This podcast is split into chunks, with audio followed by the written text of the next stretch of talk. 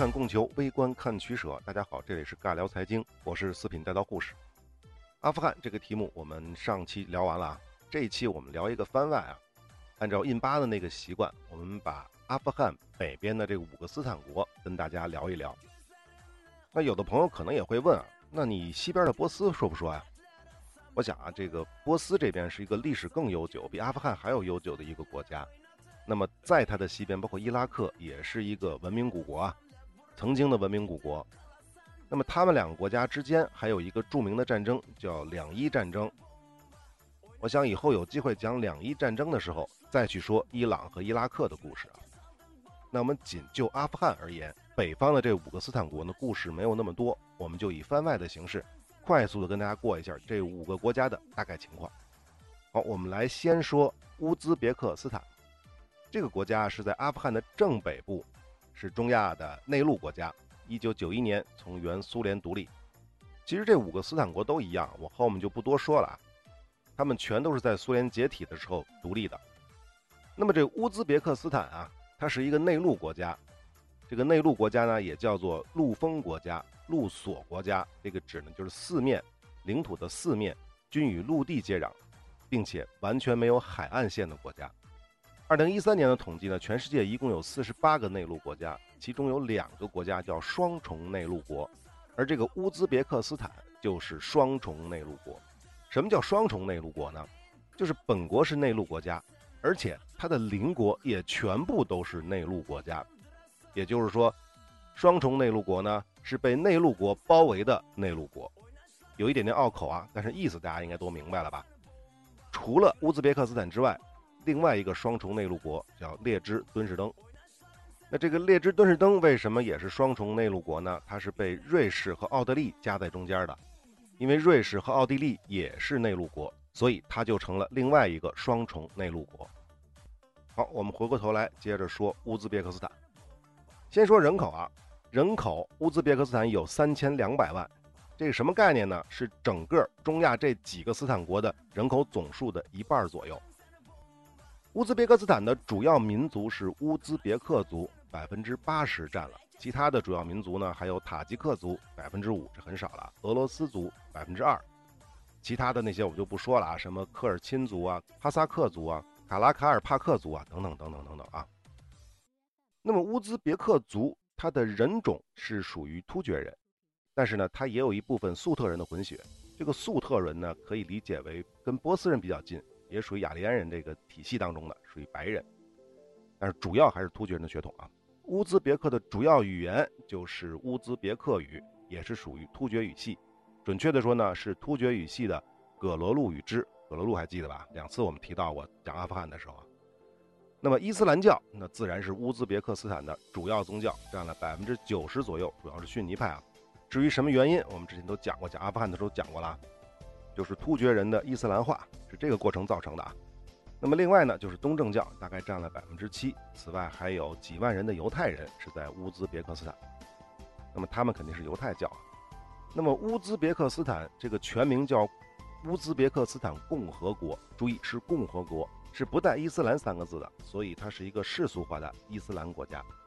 那么实际上，五个斯坦国全部都是伊斯兰教为主的，而且都是共和国，所以这五个斯坦国全都是世俗化的伊斯兰国家。好，再来说说乌兹别克斯坦的地理位置啊，它的这个地理位置，其实大家讲阿富汗的时候，如果看地图，应该都看明白了。最重要就是阿姆河啊，它的西边是土库曼斯坦，南面是阿富汗。都是阿姆河为界啊，东面是塔吉克斯坦和吉尔吉斯斯坦，西部和北部是与哈萨克斯坦接壤。整个的面积有四十八点七万平方公里。刚才说那几个国家都是内陆国啊，不过乌兹别克斯坦的北部一部分也濒临咸海，这是一个咸水湖啊，但是面积不是特别的大，比起后面我们讲的里海要小得多。那么总的来说，乌兹别克斯坦的国土是比较平坦的，平原低地占了全部面积的百分之八十，但是大部分都位于克孜勒库姆沙漠当中，只有阿姆河和希尔河流域比较适合农业生产。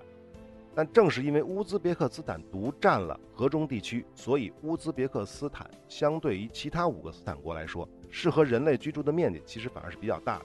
这也是为什么乌兹别克斯坦是五个斯坦国当中人口最多的国家。好，再来说一下乌兹别克斯坦的经济啊。我不知道大家对乌兹别克斯坦这个名字提出来有什么概念啊？我告诉大家，它是世界上第六大棉花生产国和第二大棉花出口国，同时也是世界上第七大黄金生产国。不过，即便是这样，它的 GDP 也只有五百多亿美元，人均算下来一千五百美元，相对是比较贫穷的。但是比起阿富汗还是要富一些，毕竟它的战乱没有那么多啊。那乌兹别克有哪些重要的城市呢？或者有名的城市呢？比如说塔什干，大家知道塔什干宣言对吧？还有萨马尔罕，阿富汗是我们讲过啊。还有布哈拉，那个布哈拉汗国还记得吧？乌兹别克人的。还有西瓦，西瓦其实前面没有说到过，后面会说到，因为这个西瓦也是一个韩国的名字，也就是说当时这个西瓦韩国的首都是建立在现在的这个西瓦这个城市这个地方的。下面咱们说一下乌兹别克的小历史，这一片。领土当中有哪些国家统治过？之前讲过的喀拉汗王朝，大家还记不记得？这是在公元八七零年到公元一二零零年这几百年期间，希尔河下游乌古斯人建立的喀拉汗王朝，或者叫喀拉汗国。它是统治的当时乌兹别克斯坦这片领域。那么后来它到晚期，这片就被契丹人西辽纳入了势力范围。实际上，这个喀拉汗国呢，就变成了西辽的臣属国了。在一二一二年至一二二零年这个期间，这片领土呢又属于了花剌子模王朝。那花剌子模王朝之后，大家都知道就是蒙古人啊。蒙古人占领了之后，乌兹别克这块领地呢一部分是金帐汗国，一部分是察合台汗国。这个之前我们讲阿富汗都说过了，就不多说了。到了十六世纪的初期，一五零六年，乌兹别克斯坦人出现了，他的领袖就是西班尼。哎，还记不记得西班尼这个人？西班尼是。成吉思汗长子术赤的后裔，他后来是在跟萨菲王朝的战争当中战死了。这个西班尼带领着乌兹别克斯坦人建立了乌兹别克斯坦汗国，当然他们推翻的是帖木儿王朝啊。所以西班尼也被很多人认为是乌兹别克斯坦这个国家的创始人之一。也就是说，从西班尼之后，乌兹别克斯坦这个概念才真正的被世人所接受。到了十七世纪到十九世纪这片疆域之内呢，乌兹别克人又建立了很多小的汗国，比如从乌兹别克汗国中分裂出来的布哈拉汗国和西瓦汗国。大家刚才说过西瓦这个地名啊，布哈拉其实也是一个城市。那么还有呢，就是布哈拉汗国中又独立出来的浩瀚汗国等等等等，很多很多小汗国。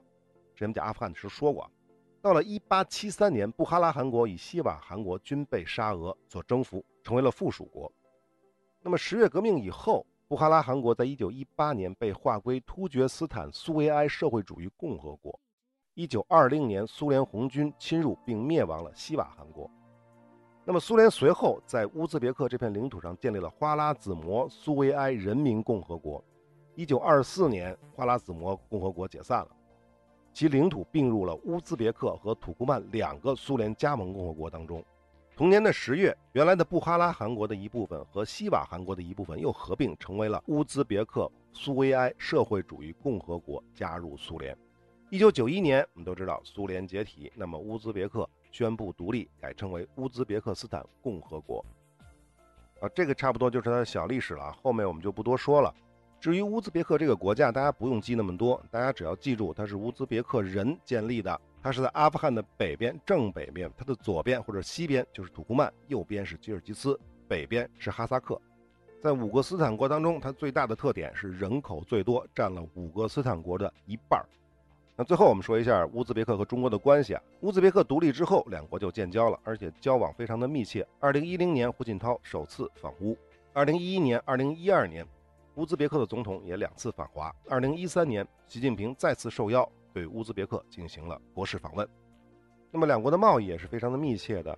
二零零二年的数据，中乌两国的贸易额是二十八点七五亿美元。两国的贸易结构啊，原先是比较简单的，主要是原料的贸易，比如说天然气啊、油、金矿啊、油就是那铀二三五那个油啊、稀土啊、棉纤维啊、化肥啊等等等等。但是最近几年，随着中国“一带一路”的进展，中国也增加了对乌兹别克非资源领域的投资。中国开发银行及中国进出口银行对乌的投资额已经达到了四十亿美元。那么到现在，中国已经是乌兹别克第二大贸易伙伴国、第一大投资国、第一大棉花买家、第一大电信设备和土壤改良设备的供应国。此外，大家要记住，乌兹别克族在中国也有，大概有三万多人在新疆维吾尔自治区。但在中国这边的乌兹别克的“兹”呢，用的是孜然的那个“孜”啊，其实是一样的。乌兹别克我们就说完了，我们再来说土库曼斯坦。那么这个位置呢，就在乌兹别克的西边，阿富汗的西北的方向。它也是从苏联独立的，名字也叫土库曼斯坦共和国。那么再来说人口，土库曼的人口大概有五百六十万左右。它的民族构成是以土库曼族为主的，但是这个具体的比例或者说是份额是有不同的说法的。那么根据百度这边查到呢，土库曼民族是有百分之九十四点七，乌兹别克族百分之二，俄罗斯百分之一点八，此外还有哈萨克、亚美尼亚、鞑靼、阿塞拜疆等等一百二十多个民族。那么维基百科当中呢，说法是不一样的，而且维基百科还有两种说法，在一个词条当中有两种说法。第一种说法是土库曼占百分之八十五，乌兹别克占百分之五，俄罗斯占百分之四。那么另外一个说法呢是土库曼占百分之七十七，乌兹别克占到百分之九点二，俄罗斯占到百分之六点七，哈萨克百分之二，其他乱七八糟的。看完这我就知道这维基百科也不能全信。但是为什么他们的统计数字是不一样的？这个我们后面会说啊。土库曼的主要语言就是土库曼语啊，它也是属于突厥语系的乌古斯语支。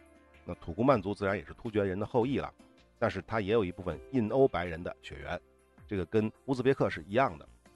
那么伊斯兰是主要的宗教，占总人口的百分之八十九，依然是逊尼派。另外还有百分之九是东正教的基督徒。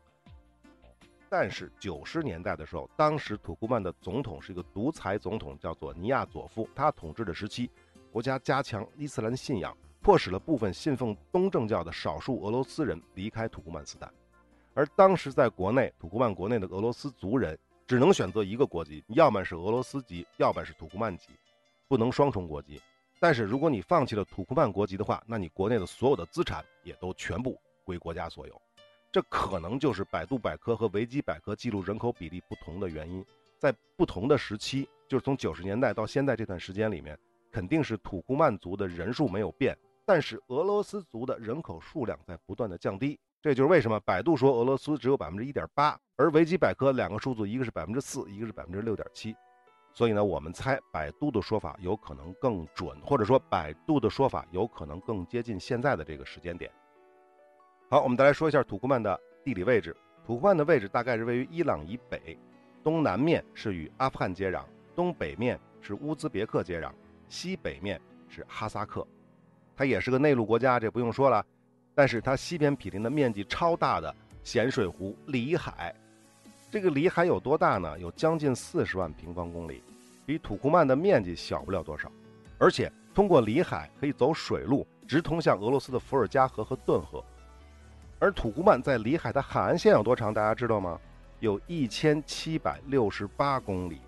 这海岸线一千七百六十八公里是什么概念？可以排到全世界海岸线长度的第六十多名。全世界大概两百多个国家和地区啊。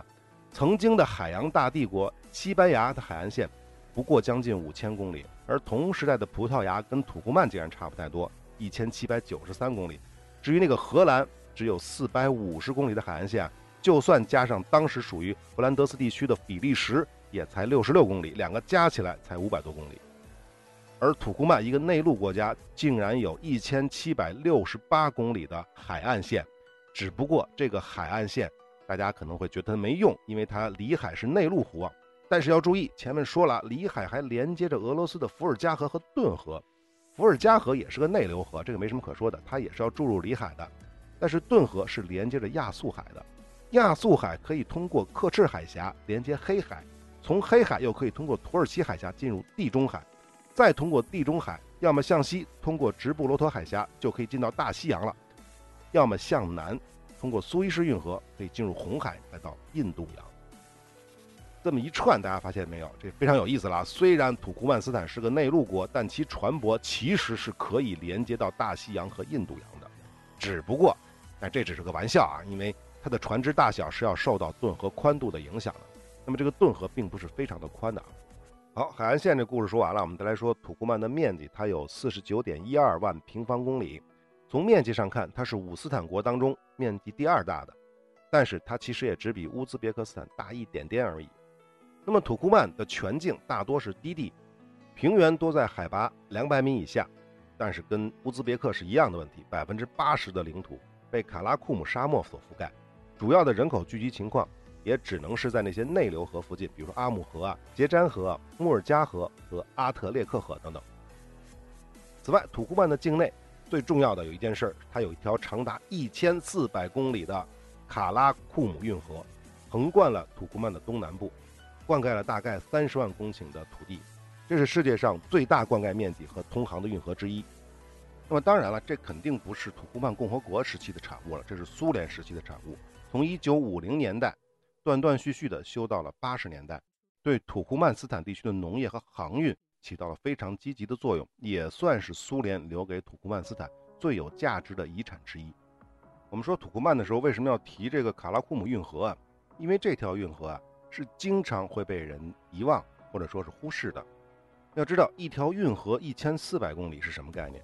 著名的苏伊士运河不到两百公里，美国最著名的连接东海岸和五大湖区的伊利运河不过五百八十公里。如果只看长度，不考虑航运能力的话，我简单查了一下，似乎只有中国的京杭大运河一千八百公里能超越它。当然，隋唐时期的运河据说更长啊，还有两千多公里的说啊。那这个我们就不说了，但是仅从长度而言，在世界上一千四百公里的运河是极为罕见的。可是，可是我在互联网上去查世界上最著名的运河当中，并没有这个卡拉库姆运河，包括苏伊士运河、伊利运河这些运河比它更有名，但是长度却远不及这个卡拉库姆运河。最重要的原因，我猜啊，就是因为它是一个国家内部的运河，对于国际之间并没有什么太大影响，所以经常会被人忽视。好，说完卡拉库姆运河，我们再来说一说土库曼的 GDP。它的经济情况是怎么样的呢？它 GDP 大概是四百亿美元，比乌兹别克要少一点。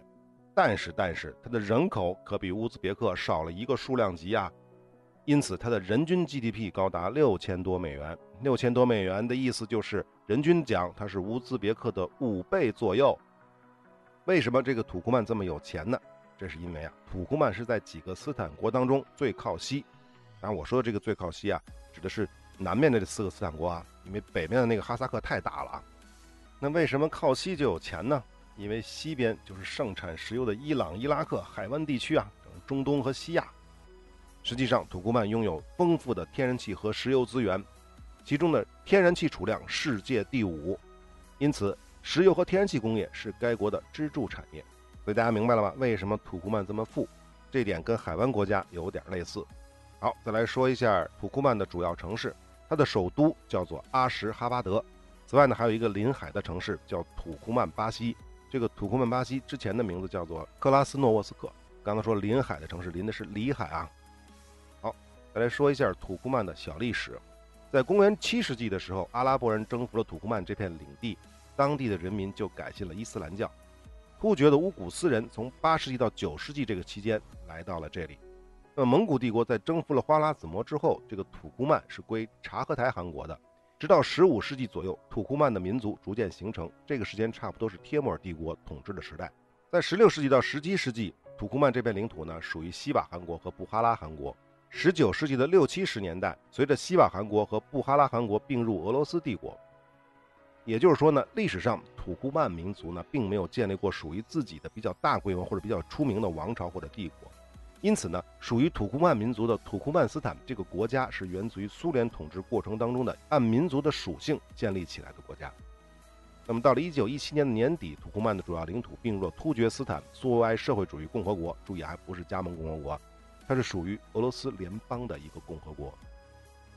一九二四年的十月，成立土库曼苏维埃社会主义共和国，同时升级为苏联的加盟共和国。一九九一年。苏联解体了，它也就独立了，叫做土库曼斯坦共和国。那么土库曼斯坦独立之后呢，实际上搞过一段时间的独裁统治啊。当时的这个独裁总统叫做尼亚佐夫，他的独裁统治呢一直持续到二零零六年年底，他病死之后，在零七年才举行了新的总统选举。那么土库曼与中国的关系呢也是非常好的。一九九一年，中国就承认了土库曼的独立。九二年，双方就建立了大使级的外交关系。土库曼这边呢，包括那个独裁的总统尼亚佐夫，以及后来很多总统，分别在零六年、零七年、一四年、一五年访问过中国，中国领导人也多次访问过土库曼，包括温家宝啊、胡锦涛啊、习近平啊都出访过土库曼。据中国海关统计，到二零一五年的数据，中土边境的贸易额差不多八十亿美元，其中中方出口只有七到八亿，而进口是七十多亿美元。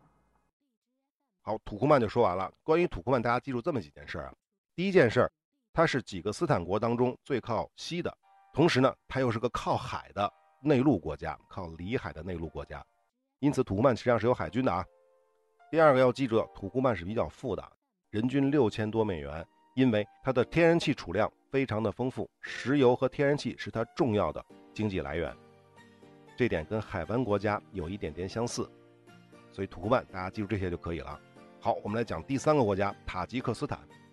那么塔吉克斯坦是在乌兹别克斯坦的东边，是阿富汗的东北方向。它是中亚几个斯坦国当中面积最小的，它的西面是乌兹别克斯坦，南面是阿富汗，隔着瓦罕走廊就是巴基斯坦了和巴控克什米尔，东面是中国，东北是吉尔吉斯斯坦，面积是十四万平方公里，全境以山地为主，占总面积的百分之九十三，一半以上的领土海拔高于三千米，只有不到百分之七可用耕地，因此也称为山地之国。塔吉克斯坦的特别特点就是山地之国。塔吉克的人口有九百一十万，比土库曼要多一倍将近啊。有八十六个民族，主体的民族依然是塔吉克族，占百分之六十八点四；乌兹别克族占百分之二十四点八；俄罗斯族占百分之三点二。此外，还有鞑靼、吉尔吉斯、乌克兰、日耳曼、哈萨克、格鲁吉亚、亚美尼亚等等等等。塔吉克斯坦大多数居民信奉的是伊斯兰教，穆斯林占全国人口的百分之八十六，其中多数是属于逊尼派，占到了穆斯林人口的百分之八十五以上。但是呢，帕米尔一带的居民属于什叶派的比较多，占了穆斯林人口的百分之五多一些。其余的居民呢，信奉什么基督教啊、犹太教啊、东正教啊等等等等的。所以在宗教方面，大家注意了，塔吉克跟其他几个斯坦国是不太一样的，有一点点不太一样，或者说，虽然它主体的居民。都是信奉伊斯兰教、逊尼派伊斯兰教的，但是它有一部分居民比例呢不算多，但是其实也不算少，有百分之五左右，它是信奉什叶派穆斯林的，这是在帕米尔高原这个地区的。好，再说塔吉克的主要的语言是塔吉克语，但是注意，塔吉克语不是突厥语系了啊，它是印欧语系当中印度伊朗语族的伊朗语支，与波斯语非常接近，因此在百度百科里。直接就把乌兹别克的语言写成了波斯语，其实也没什么太大问题啊。那么塔吉克语为什么不是突厥语系呢？因为塔吉克人就不是突厥人的后裔，或者说不是突厥人的后裔为主。塔吉克族其实是分为高原塔吉克和平原塔吉克两类人。目前塔吉克斯坦的塔吉克人是以平原塔吉克人为主，主要就是印欧人种以及少量蒙古人种的突厥人的混血。那么高原塔吉克人呢，就完全属于高加索人种，也称为帕米尔人。在中国的塔吉克族就是属于高原塔吉克人。总之啊，塔吉克人和阿富汗人的普什图人一样，他是跟伊朗、波斯人的血缘更近，更偏向白色人种，当然也掺入了很多突厥人的血液啊。在这一点上，他与其他四个斯坦国是都不一样的。所以大家记住，塔吉克人是偏白人的，塔吉克族人是偏白人的。塔吉克语跟波斯语非常接近，是偏印欧语系的。好，再来说一下经济。刚才说塔吉克有九百多万人啊，比土库曼的人要多好多。但是它全国又是以山地为主，面积又那么小，所以可以想象是非常非常贫穷的。它的 GDP 只有七十五亿美元啊，七十五亿美元，人均八百多美元，和尼泊尔差不多穷啊，远低于土库曼斯坦，比乌兹别克斯坦也低了一半，是中亚地区最贫穷的国家。那它的首都是杜尚别。其他城市就不说了，大家说了大家也记不住。关键是都不是很出名啊。那么再说一下它的小历史。那么讲阿富汗的时候，我们就说过，汉唐时期塔吉克这个地区曾经归属在中国的版图之内，但这个归属是比较松散的。在公元九世纪到十世纪，塔吉克民族差不多就形成了，是比土库曼和乌兹别克要早，是中亚地区比较古老的民族。为什么塔吉克族形成的比较早？就是因为它根本就不是突厥人的后裔为主，它跟波斯人更接近。波斯人就很早嘛，对不对？所以塔吉克民族形成的也就更早。在九世纪，塔吉克人建立了自己的王朝，叫萨马尼德王朝，定都布哈拉，现在的乌兹别克斯坦境内啊。十世纪到十三世纪，塔吉克这片领土是属于色尼加王朝和花剌子模王朝的。十三世纪被蒙古征服之后，属于察合台汗国。到了十六世纪，属于布哈拉汗国、叶尔羌汗国和浩瀚汗国各属一部分。一八六零年，北部的费尔干纳省和萨马尔罕省部分地区直接被俄国吞并，南部的一小部分仍属于布哈拉汗国，但是呢，依然是俄国的臣属国。那么，同样啊，又到了一九一七年啊，十月革命，它的北部建立了苏维埃政权，加入了土克曼自治共和国。到了一九二零年，这个区域就属于布哈拉苏维埃人民共和国。一九二四年，建立了塔吉克苏维埃。社会主义自治共和国隶属于乌兹别克苏维埃社会主义共和国，啊，苏联当时就是这么乱啊，有大的苏联，苏联底下有各种加盟共和国，中间最大的是俄罗斯联邦，俄罗斯联邦底下有好多的自治共和国，就是这么个概念啊，它是国套着国这么个概念，但实际上就是省套省的意思。一九二九年成立了塔吉克苏维埃社会主义共和国，同时也成为了苏联的加盟共和国。那么后面就是苏联解体了，九零年到九一年这个期间，它独立了，更名为塔吉克斯坦共和国。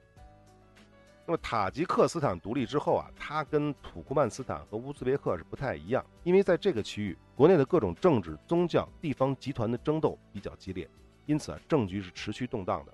直到了一九九二年的十一月，在俄罗斯和乌兹别克斯坦国等国的帮助之下，塔吉克斯坦的首都才基本上恢复了秩序，但是依然还会有零星的武装冲突。到了1997年，塔吉克斯坦重新进行了权力组合，解散了反对派的武装组织，对从事过内战和政治对抗的这些人实行了大赦，保证难民返回家园，并且解除了对政治活动的限制。到了1998年，也就是第二年，他的反对派再次退出了民族和解委员会，这国内呢又乱起来了。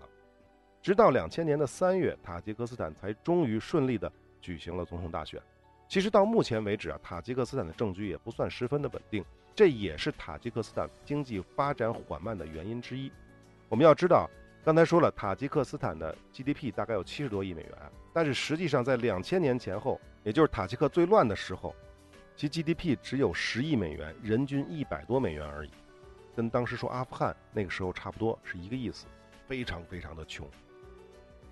塔吉克的政局为什么会这么乱啊？这个实际上跟阿富汗也是一个道理。山地国家有一个特别大的问题，就是容易出现割据。一座山就可以把两个种族或者说两个信仰分隔开。这样的一个国家，如果没有强有力的中央集权政府，就很容易出现内乱、分割、冲突等等等等。好，我们再来说一下塔吉克斯坦与中国的关系。那么说到中国和塔吉克斯坦，就绕不开那个帕米尔高原啊。我们讲阿富汗那期其实说过。到清朝的时候，帕米尔高原的全境差不多都是属于中国管辖的。但是到了清朝末年，俄国和英国两国搞了一个什么协定，帕米尔高原的大部分都划给了俄国。那么这种行为呢，是完全无视其领土主人大清政府，而只是象征性的知会了一声而已。这个我们前面说过，就不多说了。那么中华民国成立之后呢，国内就是各种乱嘛，大家都知道。虽然地图上依然把帕米尔高原放在了我国的国境线之内，但实际上。根本没有有效的统治。那么，一九九零年苏联解体之后，塔吉克斯坦独立，中国和塔吉克斯坦就根据边界问题进行了会谈，最后签订了一个协议。要知道，当时的帕米尔高原啊，几乎全部都在塔吉克斯坦的实际控制之下，但是中国最终是通过谈判的方式要回了大概一千多平方公里。但是要知道，整个帕米尔高原的总面积是十万平方公里。而中国方面在早些年认定，有将近三万平方公里应该属于中国，因此呢，从塔吉克斯坦要回的领土只相当于整个争议领土的百分之三左右。那么这个事件啊，实际上对于中国和塔吉克斯坦双方来说，其实都不是很满意。中国这边就不说了，少了两万多平方公里啊。而塔吉克斯坦那边呢，虽然当时的塔方的外交部长认为这是塔吉克斯坦外交的胜利，毕竟啊，谈判对手是比塔吉克强大 N 倍的中国。大家想想，人均只有几百美元的塔吉克斯坦啊，但是呢，当时的塔吉克反对派却认为，将实际占领的领土割让给外国是一个卖国的行为，是中亚国家的一次失败。这个呢，实际上就是内部矛盾的原因更多一些，我们就不多说了。总之，在二零一一年的九月二十日，中塔两国的边防部队代表在帕米尔高原中方的第七十五号界桩处举行了中塔新划定国界的交接仪式。总之啊，中塔的关系啊，相比于土库曼和乌兹别克来说啊，没有那么的密切，但也是算友好的。尤其是两国在解决了历史遗留的边界问题之后，又签署了中塔睦邻友好条约，并于二零一三年五月建立了战略伙伴关系。二零一四年的九月，习近平主席呢又对塔吉克斯坦进行了国事访问。一七年，塔吉克斯坦的总统对中国进行了回访。那么中塔两国的经贸关系，我就没有查到数据了，估计呢也不会很高，毕竟它那总 GDP 就那么点儿啊。但是我只查到了塔吉克斯坦的主要贸易伙伴当中呢，中国排在第三，前两位呢是俄罗斯和哈萨克斯坦。好，塔吉克我们就说完了。关于塔吉克，大家记住几件事儿，最重要的几件事儿。第一件事儿，它是帕米尔高原的主要的控制者；第二件事儿，它是一个山地国家，耕地面积非常的少；第三件事儿，塔吉克非常非常的穷，政局也不是特别的稳定；第四件事儿，塔吉克的主要民族塔吉克族语言是印欧语系的，跟波斯语非常的近，而血缘上他们也是跟伊朗人更相近，是偏向白人这边的血统更多一些。这是跟其他几个斯坦国完全不一样的，所以大家知道了吧？如果以后有人说五个斯坦国全部都是突厥人的后裔，这就错了啊！塔吉克不是，塔吉克斯坦我们说完了啊，那也就是跟阿富汗直接接壤这三个斯坦国我们说完了。好，本来以为一期就能把五个斯坦国全部都录完，没想到刚录完三个就已经二十多分钟，半个小时了。我们下期继续，哈萨克斯坦和吉尔吉斯斯坦。花儿为什么这样红？为什么这？